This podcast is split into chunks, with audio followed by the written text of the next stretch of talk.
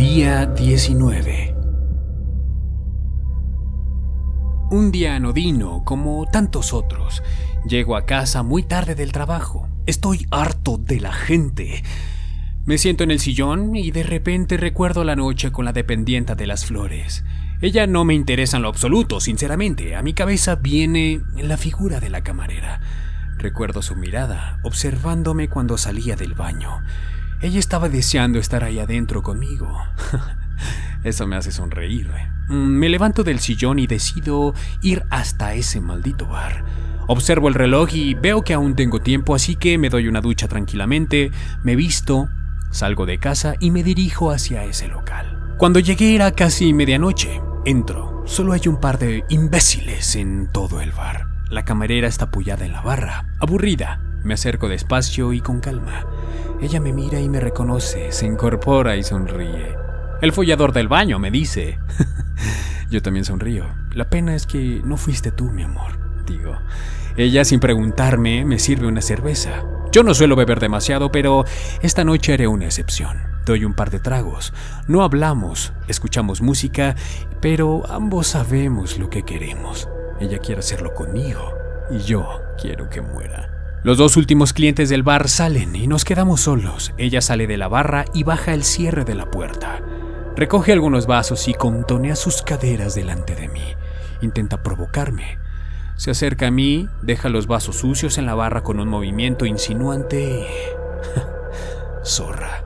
Su pecho roza mi mano. La observo. La agarro por la cintura sin su permiso.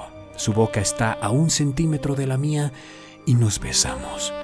Pasión, calor, sexo. Ella comienza a acariciarme con su mano. Empiezo a acariciar cada centímetro de su cuerpo. Cierra los ojos y se deja llevar. Mi lengua recorre su cuello, chupo suavemente el lóbulo de su oreja y ella gime. Con mi mano derecha agarro con fuerza la cerveza que me ha servido. Levanto el brazo y antes de que pueda darse cuenta de lo que está pasando, la golpeo con brutalidad. La botella se rompe en su cabeza y comienza a sangrar y cae al suelo.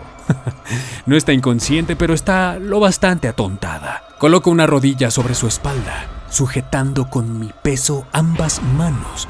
No puede moverse. Agarro su cabeza y hago lo que más me gusta hacer. Corto su cuello con un trozo de vidrio roto. Aún está viva y espero. Su sangre comienza a emanar del corte y veo por ahí alguna lágrima en sus ojos. Ella es guapa, tiene unos ojos bonitos, pero poco a poco su cara pierde expresividad. La sangre sale con menos fuerza de la herida. Después de un rato me levanto, recojo los cristales con cuidado, claro, no quiero que me detengan por esta zorra. Busco un vaso y lo guardo dentro. Los tiraré lejos. Espero que no haya nadie al momento de salir. Abro con cuidado y salgo y dejo la puerta abierta para simular algún tipo de asalto, no importa. Tiro los restos de cristal en un contenedor de vidrio que encuentro después de un rato caminando. Hay que salvar al mundo, ¿no lo creen?